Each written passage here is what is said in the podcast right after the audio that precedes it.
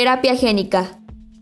Es una forma experimental de tratamiento que utiliza la transferencia de genes a la célula.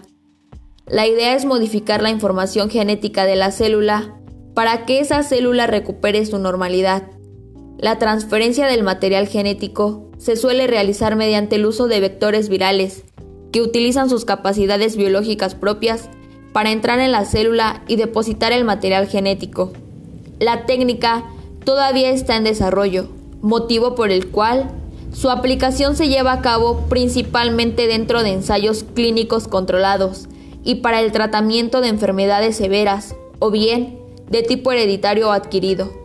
Al principio se planteó solo para el tratamiento de enfermedades genéticas, pero hoy en día se plantea ya para casi cualquier enfermedad. Ejemplos de trastornos son las inmunodeficiencias primarias, donde la terapia génica ha sido capaz de corregir la presentación de la enfermedad en estos pacientes, o el cáncer, donde la terapia génica aún está en fase experimental. Entre los criterios para elegir este tipo de terapia se encuentran enfermedad letal sin tratamiento, la causa sea un único gen que esté ya clonado, la regulación del gen sea precisa y conocida.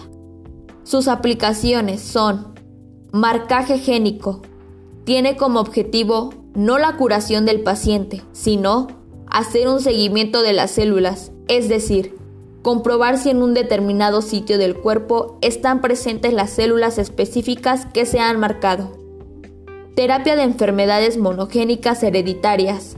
Se usa en aquellas enfermedades en las que no se puede realizar o no es eficiente la administración de la proteína deficitaria. Se proporciona el gen defectivo o ausente. Terapia de enfermedades adquiridas. Entre este tipo de enfermedades, la más destacada es el cáncer se usan distintas estrategias, como la inserción de determinados genes suicidas en las células tumorales o la inserción de antígenos tumorales para proteccionar la respuesta inmune. Tipos de terapia génica. Terapia génica somática. Se realiza sobre las células somáticas de un individuo. Terapia in vivo. Consiste en administrarle al paciente un gen a través de un vehículo el cual debe localizar las células a infectar. Terapia ex vivo. La transformación celular se lleva a cabo a partir de una biopsia del tejido del paciente y luego se le trasplanta las células ya transformadas. Terapia génica germinal.